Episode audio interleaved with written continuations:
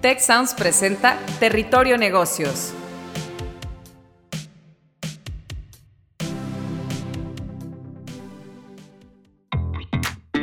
Bienvenidos a Territorio Negocios.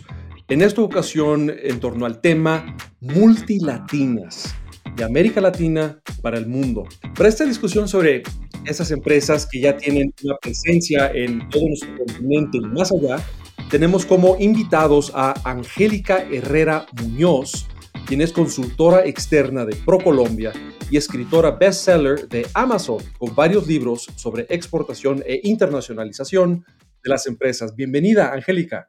Muchísimas gracias por abrirnos la invitación y darnos este espacio maravilloso para hablar sobre un tema muy interesante que tiene que ver con las empresas multilatinas. Felices de tenerte con nosotros y también tenemos a Ricardo Buitrago, quien es profesor investigador en estrategia y gestión internacional en EGADE Business School y presidente electo de la Business Association for Latin American Studies o Asociación eh, de Negocios para los Estudios sobre América Latina. Bienvenido, Ricardo. Jaime, muchas gracias. Es un gusto estar de nuevo en territorio negocios y como decía Angélica, pues un tema tan apasionante como es la internacionalización de, las empresas latinoamericanas. Entonces, nada, con todo para aportar a, a, nuestro podcast. Gracias, un tema apasionante y esperamos también motivacional para la audiencia. Y yo soy su anfitrión Jaime Martínez, decano regional para la Ciudad de México en la Escuela de Negocios del Tecnológico de Monterrey. En los últimos 20 años han surgido numerosas empresas multinacionales de países emergentes, particularmente de Asia y de América Latina. En nuestra región, la latinoamericana, tenemos ejemplos de multinacionales que hoy son líderes en su sector, como la mexicana Cemex o la argentina Mercado Libre, u otros casos de, éxito, entre ellos, por ejemplo, Corner Shop, que surgió en Chile y después fue adquirido por Uber eh, tras haber entrado a, varios mercados eh, sudamericanos, latinoamericanos y también norteamericanos. Este tipo de empresas se han abierto camino en los, mercados internacionales, demostrando el dinamismo, la innovación y el potencial empresarial de América Latina. Sin embargo, sabemos que las condiciones económicas de la región tradicionalmente han limitado el crecimiento de este tipo de organizaciones. Hoy, en este episodio, queremos preguntarnos por el peso actual de las multilatinas en el mundo por las estrategias que siguen estas empresas para internacionalizarse y por las oportunidades que sigue habiendo ahí para voltear hacia el sur del continente en lugar de tener siempre en la mira a las economías más desarrolladas. Eh, para comenzar, eh, quisiera eh, comenzar por una discusión sobre lo que es una multilatina, qué significa este término y qué características debe tener una empresa para poder autodenominarse ¿no? como, como una empresa multilatina. Quisiera comenzar con, con Angélica, Angélica Herrera, que eres consultora externa de ProColombia y pues tienes un largo recorrido en estos temas. ¿Qué se requiere para que una empresa sea multilatina?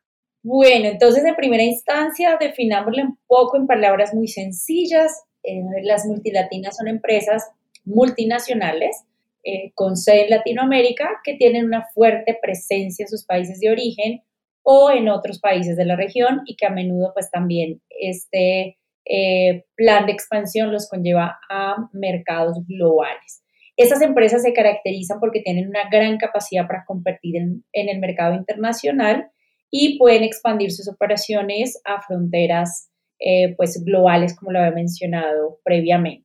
Algunas de las características, eh, digamos, que se marcan en este tipo de empresas es que tienen diversificación de negocios, que es algo súper interesante porque les permite no depender de una sola línea o de un solo tipo de producto o de una sola, eh, digamos, de un solo core business, sino que también pueden tener eh, diferentes em, líneas que pueden ir desde energía, banca, telecomunicaciones, alimentos, bebidas, entre otros. Y también esta eh, construcción que las va convirtiendo en, en gigantes Em, les permite que puedan extenderse y que tengan esa capacidad de internacionalización que les caracteriza también además porque pueden plantear estrategias de crecimiento que suelen ser muy ambiciosas, muy visionarias y esto les permite, por ejemplo, apalancarse en adquisiciones, en fusiones, en generar alianzas estratégicas y en expandirse orgánicamente. Entonces, esas son algunas de las características que yo veo y bueno, eh, más adelante seguiremos añadiendo un par de anotaciones más. Sí, vamos a desgranar mucho más esa, respuesta. Gracias, Angélica. Ahora, Ricardo, quisiera complementar la, exposición que nos hace Angélica con tu visión académica y también comparada. Cuando hablamos ya del fenómeno de las multilatinas, eh, ¿no estaremos echando las campanas al vuelo tempranamente eh, o es ya un, digamos, una tendencia, un fenómeno que llegó para quedarse, que posiblemente va a seguir creciendo y, con un verdadero peso? ¿Cuál es tu apreciación? Bueno, Jaime, no estamos hablando de un fenómeno reciente, estamos hablando de un fenómeno que ha venido evolucionando, eso sí es, eso sí es importante resaltarlo, y es que la internacionalización, la expansión de estas firmas en el territorio, eh, sí ha venido teniendo unas dinámicas interesantes, empiezan, como lo mencionaba Angélica, empiezan expandiéndose los grupos eh, más grandes de cada una de las economías, fundamentalmente eh, Brasil y México inicialmente, pero luego empiezan a expandirse eh, Argentina, Colombia y demás como grupos económicos y, como lo mencionaba Angélica, desde diferentes vertientes, desde sus diferentes líneas de negocio, desde telecomunicaciones a productos de consumo masivo, etc. a hoy en día estar hablando del fenómeno de las plataformas, de la, de la platform economy. Eh, mencionabas tú el caso eh, de Corner Shop en Chile, pero pues está el caso de Rappi, está el caso de Mercado Libre, está el caso de Kavak, está el caso de Creana, de muchas otras, que si bien es cierto, tienen una forma internacional, de internacionalizarse distinto, eh, también cuentan dentro de la estructura de las multilatinas. De acuerdo, y quisiera quedarme eh, tantito contigo, Ricardo, antes de complementar con, la visión de Angélica. Eh, además de animar y compartir, por supuesto, un orgullo que tenemos los latinoamericanos por estos casos de éxito, yo sé que tenemos en audiencia a empresarias, empresarios, directivas, directivos que quieren también impulsar a sus propias empresas a esta expansión internacional. Eh, si bien hay de todo tipo de empresas, ya lo dijimos, de muchas industrias, ¿hay alguna sugerencia sobre por dónde empezar o cuál es el camino, al menos de arranque, que se haya, eh, donde se haya encontrado un patrón entre estas empresas eh, multilatinas que ya tenemos identificadas, como bien dices, Ricardo, desde el 2006? No, no existe un recetario. Cada empresa es cada empresa es un mundo distinto, cada empresa tiene unas dinámicas y unas lógicas distintas de aproximarse al mercado. Eh, hay empresas a las que únicamente les va a interesar exportar desde su país de origen, pero habrá otras que encuentran en, en los mismos mercados de destino la necesidad de ir incursionando en otro tipo de estrategias de vinculación alianzas estratégicas, eh, fusiones, adquisiciones, el establecimiento de sus propias infraestructuras de producción. Entonces, no hay, no hay una forma única de, expandirse hacia el mercado internacional y posicionarse, eh, pero sí hay que hacer una diferencia eh, clarísima y es que para considerarse como una multi debe haber un proceso de inversión extranjera directa en un país distinto al país de origen. Eh, si yo soy una empresa que simplemente eh, aborda los mercados internacionales desde la exportación, pues no tengo esta caracterización de multi porque pues solamente estoy operando desde país de origen.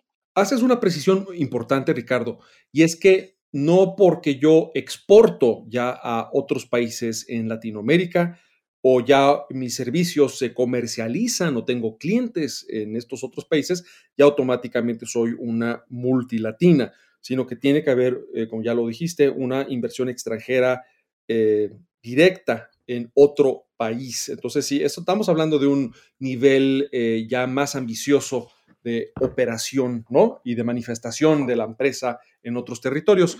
Angélica, también como experta en este tema, ¿por dónde ves tú que las empresas pueden, pueden empezar? Si bien no hay fórmulas, ya nos, nos lo dijo Ricardo, este, esto es muy versátil, ¿Hay algún, algún caminito por donde empezar que se pueda llevar la audiencia? Perfecto. Bueno, mira, yo coincido que no hay una receta o una regla de oro en la cual, la cual seguir. Sin embargo, a mí me parece que sí hay unos ingredientes, llevándolo a esta analogía de la receta, que van a permitir esa muy buena incursión en mercados internacionales. Y yo partiría de la que es para mí una uno de los ingredientes más importantes, que es la visión.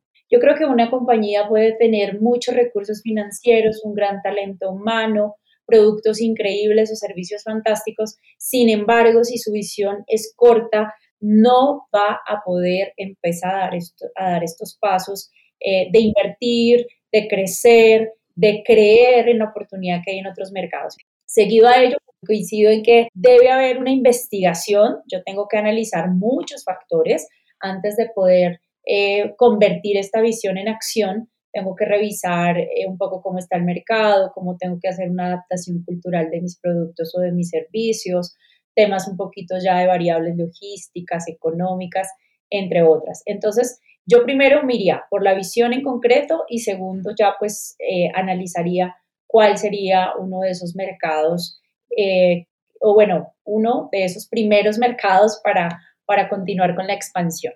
Buenísimo. Y Angélica, eh, efectivamente muchas empresas y empresarios, empresarias pueden tener esa visión y esa ambición, pero señalas correctamente que después de eso lo que sigue es la investigación para poder pues, tener una, acción correcta. Y yo sé que a la hora de la acción es donde muchas empresas pues, han enfrentado retos y dificultades eh, eh, a la hora de esa expansión. ¿Qué obstáculos o qué cuestiones deben típicamente de prever las empresas, y lo digo independientemente de las diferentes industrias, que, estas empresas deben de preidentificar para poder planear con tiempo y saber que van a ser pues cuellos de botella o ciertos retos, ¿no? Que típicamente se van a encontrar en el camino. ¿Qué nos podrías decir sobre eso? Hay, hay cosas tan simples y sencillas que a veces se dan por hecho, como el nombre de los productos, por ejemplo.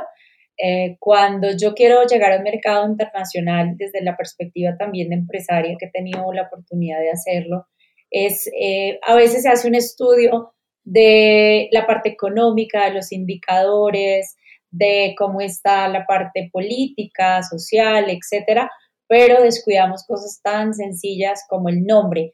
No es lo mismo, para darles un clarísimo ejemplo de lo que nosotros en Colombia conocemos como panela, eh, que puede tener una cabida muy interesante en el caso de México. Sin embargo, si yo lo sigo llamando panela, pues seguramente eh, ustedes me podrán corregir. Quizás eh, los mexicanos estén imaginando el queso panela y yo me estoy imaginando vender un endulzante que ustedes llaman piloncillo. Entonces, cosas tan simples como de pronto validar el nombre son algunos de los obstáculos con los cuales uno se encuentra porque tiene que hacer una adaptación cultural del producto y en muchos casos del servicio antes, por supuesto, de ingresar al mercado. Entonces, ese puede ser un, primer obstáculo, ya luego vienen eh, detalles un poco más eh, complejos que tienen que ver con la logística, procedimientos aduaneros, procedimientos documentales, que aunque en Latinoamérica hablamos en la mayoría de los países el mismo idioma, pues a veces tenemos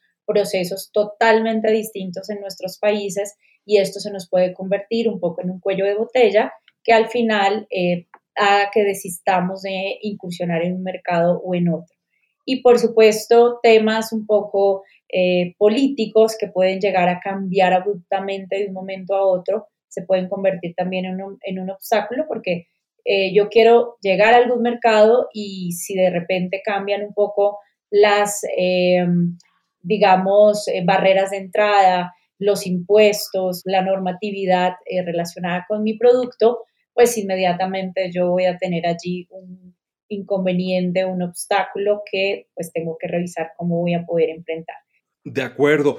Eh, Angélica nos acaba de esbozar los típicos retos de empresas al expandirse dentro de América Latina y también a países fuera de América Latina. Em, Tú, Ricardo, nos hablabas hace rato de multilatinas que ya operan en diferentes países de América Latina y pueden volverse, utilizaste el término, globolatinas. ¿Son los mismos retos que tú ves cuando una empresa que ya es exitosa en nuestro continente eh, sudamericano, latinoamericano, y quiere expandirse a Estados Unidos o a Europa o Asia. ¿Son los mismos retos que Angélica apunta o tú ya ves, y teniendo el ejemplo de Mercado Libre y de otras empresas que ya están entrando a estos mercados no hispanohablantes, por decir, además del brasileño, eh, tú ves retos distintos que también pudiéramos compartir con la audiencia? Coincido, coincido en, en, la aproximación que hace Angélica con respecto a, a, las, a las condiciones que se deben tener en cuenta en la internacionalización y pues la internacionalización es, la internacionalización, no importa a dónde quieras llegar, pero por mi propia experiencia y por la investigación que, que adelanto justo en la escuela, eh, yo investigo economía política internacional y dentro de eso eh, economía institucional.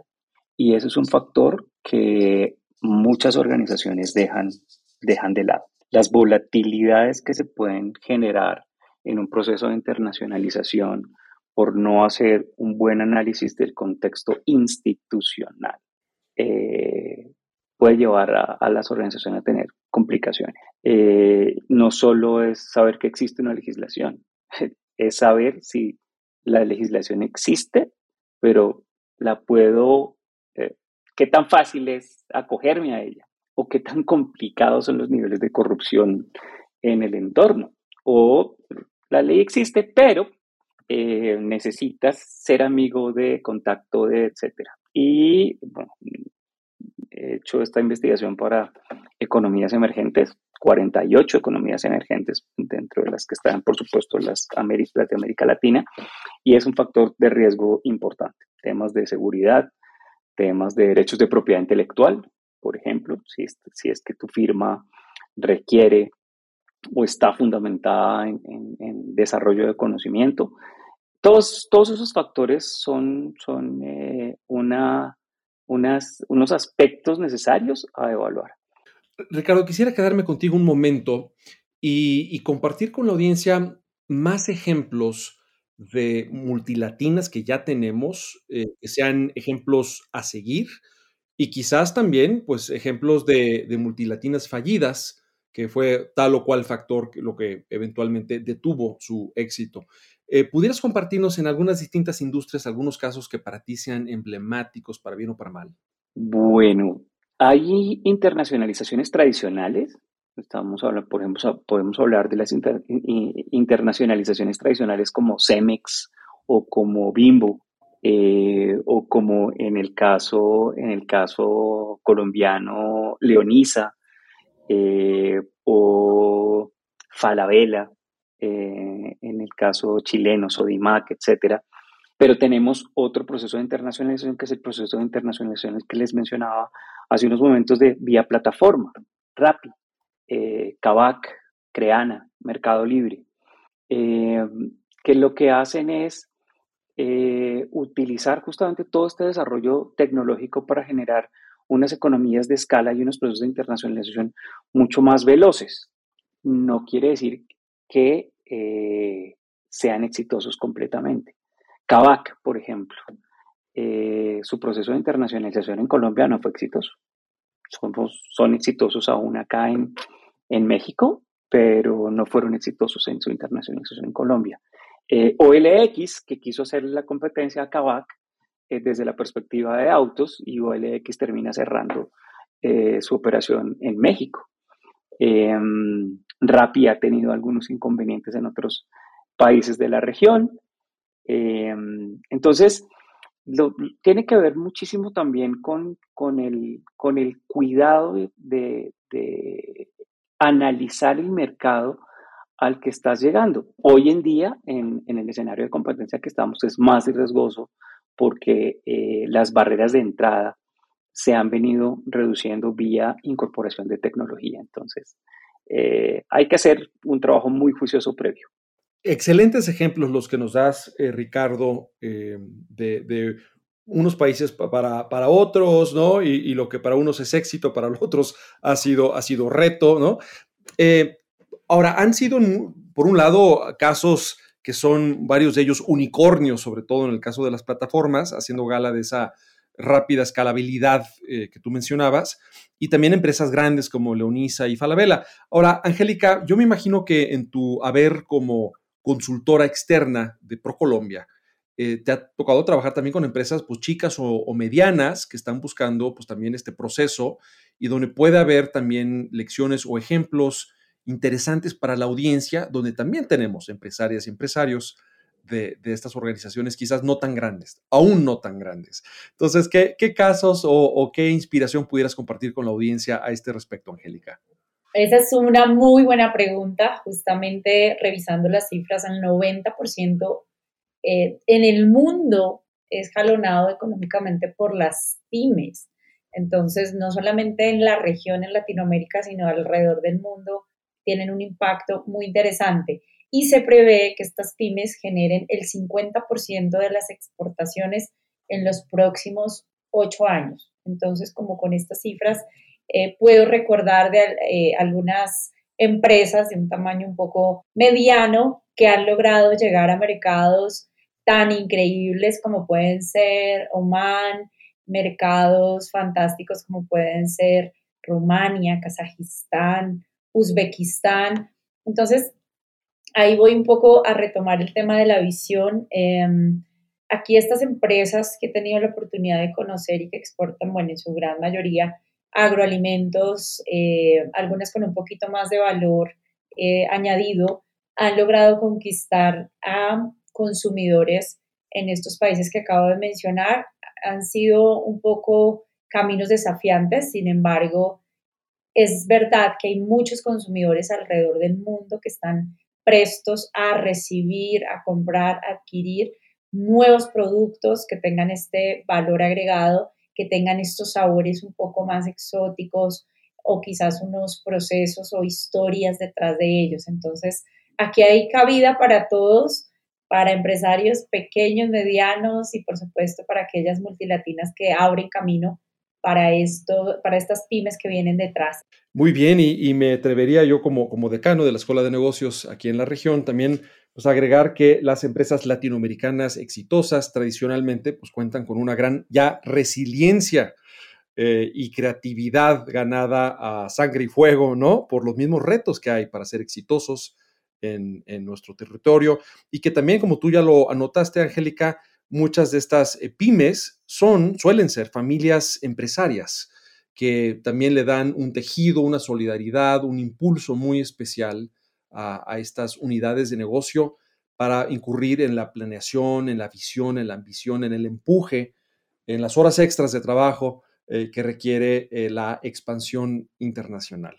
Pues esto fue el tema multilatinas de América Latina para el mundo. Tuvimos en esta conversación a Angélica Herrera Muñoz, consultora externa de ProColombia y escritora bestseller de Amazon con varios libros sobre exportación e internacionalización de las empresas, y Ricardo Buitrago, profesor investigador en estrategia y gestión internacional en EGADE Business School y presidente electo de la Business Association for Latin American Studies. Yo fui su anfitrión Jaime Martínez, decano regional para la Ciudad de México de la Escuela de Negocios del Tecnológico de Monterrey. Esto fue Territorio Negocios y como siempre, opinen, pregunten, eh, discutamos utilizando el hashtag Territorio Negocios. Hasta la próxima.